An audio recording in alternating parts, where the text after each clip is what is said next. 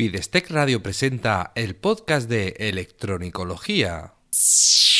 Episodio 24. ¿Cuál es la importancia de las resistencias de descarga?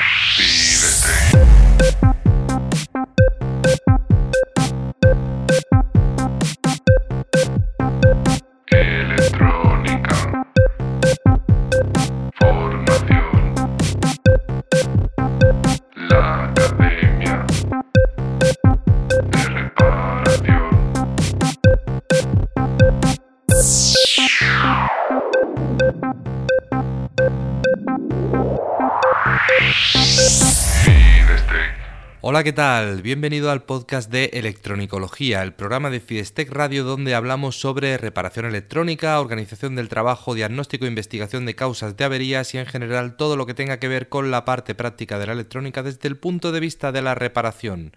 Soy Eugenio Nieto y desde Fidestec tengo la intención de ayudarte a mejorar como técnico de reparación para que no te conformes con hacer que algo vuelva a funcionar, sino que además seas capaz de analizar, reparar y prevenir futuras averías para convertirte en el técnico que todos buscan. En el programa de hoy te voy a hablar de qué son las resistencias de descarga, qué pasa si se averían y qué consecuencias tiene que se corten. Esto viene un poco porque hace poco he publicado un curso en el Club de Electronicología sobre usos avanzados de resistencias y hoy me he encontrado en una intervención me he encontrado una resistencia de descarga y, he pensado que sería bueno hablar un poquito más sobre ella, darlas un poquito más a conocer. Si te interesa el tema de las resistencias, que al final son componentes muy sencillos, en el Club de Electronicología hay ya tres o cuatro cursos sobre resistencias con los que aprenderás muchísimas cosas que debes saber si te dedicas a la reparación electrónica. Pero antes de meternos en faena, déjame recordarte que en fidestec.com encontrarás un montón de recursos y formaciones para mejorar como técnico de reparación. Entra en fidestec.com barra curso gratis, todo junto y en minúsculas, y recibirás gratis en tu email un curso completo del Club de Electronicología. Bien, empezamos explicando qué son las resistencias de descarga. Las resistencias de descarga son resistencias comunes, es decir, son resistencias normales, con sus, rayas de colores, todo normal. Simplemente eh, son resistencias que se van conectadas en paralelo con condensadores. También se pueden encontrar en otros elementos que, que almacenan energía, pero eh, casi casi siempre te los vas a encontrar en paralelo con condensadores o capacitores. Su función es sencilla, sirven para descargar los condensadores cuando se desactiva la alimentación de una placa o de un equipo. ¿Qué quiere decir esto? Cuando un equipo se desconecta de la red, los condensadores quedan cargados. Entonces, las resistencias lo que hacen es que se vayan descargando poco a poco. Su función principal es proteger a las, personas y a las instalaciones, es decir, evitan que si alguien manipula el equipo sufra una descarga o que eh, una tensión acumulada dentro del circuito pueda provocar daños por estática o por, o por descargas incontroladas o lo que sea dentro del circuito o a otros equipos. El valor ómico de las resistencias de descarga es elevado. Normalmente pueden tener un megaohmio o más. Esto es para que la corriente que circula a través de ellas sea muy pequeña y así se evita desperdiciar energía. Si el condensador tuviese una resistencia de descarga de un valor bajo, la corriente se iría por la resistencia, descargaría muy rápido, se calentaría la resistencia, se perdería energía, al final que al final se desperdiciaría energía y no, no solucionaríamos nada. Como la corriente es muy pequeña, el condensador puede tardar bastantes minutos en descargarse completamente. Puede tardar a veces media hora en descargarse dependi- dependiendo del tipo de condensador y de resistencia. ¿Qué pasa si se averían las resistencias de descarga? Pues eh, hay que decir que no es normal que se dañen, salvo por daños colaterales, es decir, que haya otro componente que se haya dañado y eso haya provocado que la resistencia se destruya por una sobrecarga, por una sobretensión, por cualquier historia, pero no es normal que se dañen por desgaste. Porque al final son resistencias que dejan pasar una corriente muy pequeña, con lo cual no se calientan, no, no tienen un desgaste por movimientos electrodinámicos, ni termodinámicos, ni nada. O sea que suelen durar toda la vida. Lo habitual es que se corten, nunca que se crucen. Podría darse el caso extraño de que se cruzasen, pero lo normal es que se corten, que pasen a medir una resistencia infinita y por lo tanto el equipo seguiría funcionando igualmente porque el condensador no tendría nada en paralelo, así que el circuito trabajaría como siempre y la verdad es que no se aprecian diferencias en la forma de trabajar de un equipo que tiene las resistencias de descarga dañadas. Así que aparentemente no habría avería, aunque realmente sí que la hay, no notaríamos ningún síntoma, ningún efecto. Bueno, si las, si las resistencias de descarga se cortan y el equipo sigue funcionando y no hay ningún síntoma de avería, ¿qué pasa si están cortadas? ¿Qué consecuencias puede tener y, qué, y, por qué realmente se montan si no, si no pasa nada si están cortadas? Pues lo más peligroso es que no hay síntomas, que no hay nada así y entonces tenemos una avería que no percibimos.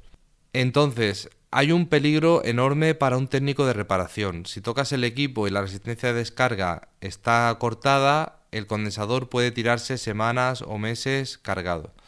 Entonces llegas tú a tu, a tu reparación, tocas la placa y de repente recibes una descarga. La descarga es de corriente continua. Y esto es lo más peligroso, porque una descarga de corriente continua de muy poco tiempo ya es peligrosa. La descarga de corriente alterna eh, puede provocar quemaduras y daños, pero la de corriente continua eh, puede provocar una fibrilación ventricular, es decir, te puede detener el corazón por esa descarga.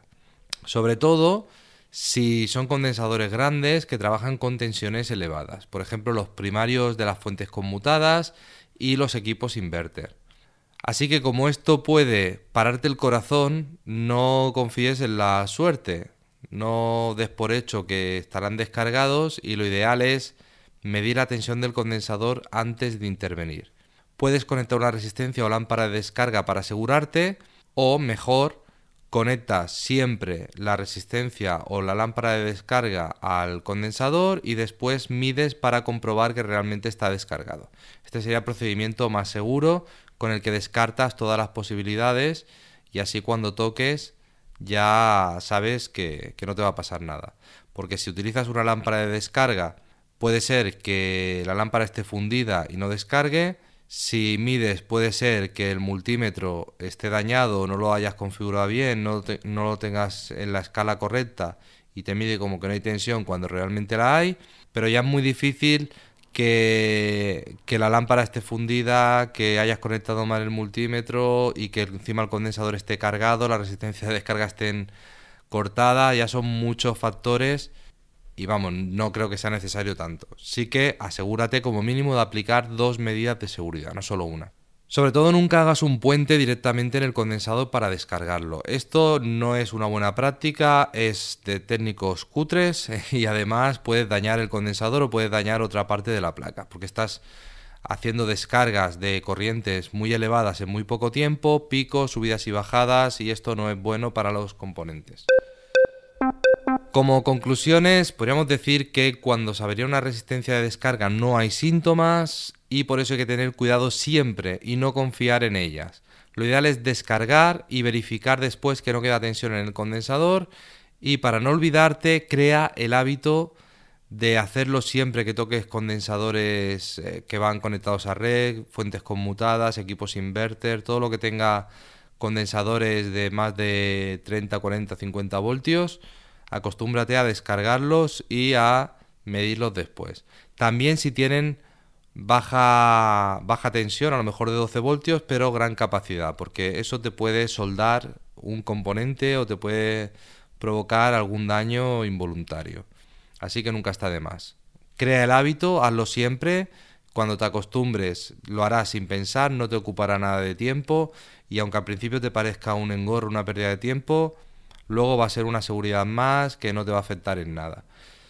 Ten las herramientas siempre a mano para no tener que ir a buscar, porque a veces caemos en la, comodidad de tengo las herramientas lejos, ahora no voy a buscar una resistencia, no voy a buscar una lámpara, no tengo cocodrilos aislados, no tal, y al final no lo hago hasta el día que toco y me da el leñazo. Así que lo ideal es tener el hábito, tener las herramientas a mano y hacerlo siempre. En estos casos, cuando trabajamos con tensiones peligrosas que son realmente peligrosas, ¿vale? Porque hay personas que a lo mejor una descarga no le hace nada y hay personas que esa descarga les para el corazón. Así que en este caso el primer error puede ser el último, así que hay que tener mucho respeto y cuidar nuestra forma de trabajar.